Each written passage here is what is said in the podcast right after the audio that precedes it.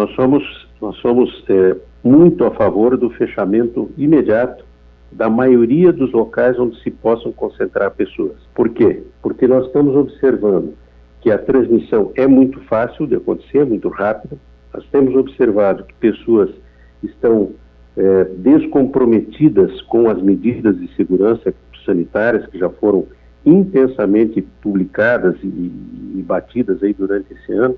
Então, a nossa, a nossa opinião é que, tanto quanto possível, a gente consiga parar o deslocamento das pessoas, parar o, o encontro das pessoas, eh, especialmente em ambientes que possam acumular maior número, eh, e que a gente tenha, dentro dessa, desse processo de segurança, uma maior conscientização e um maior afastamento das pessoas eh, para que elas consigam, para a gente consiga, conseguir parar a contaminação.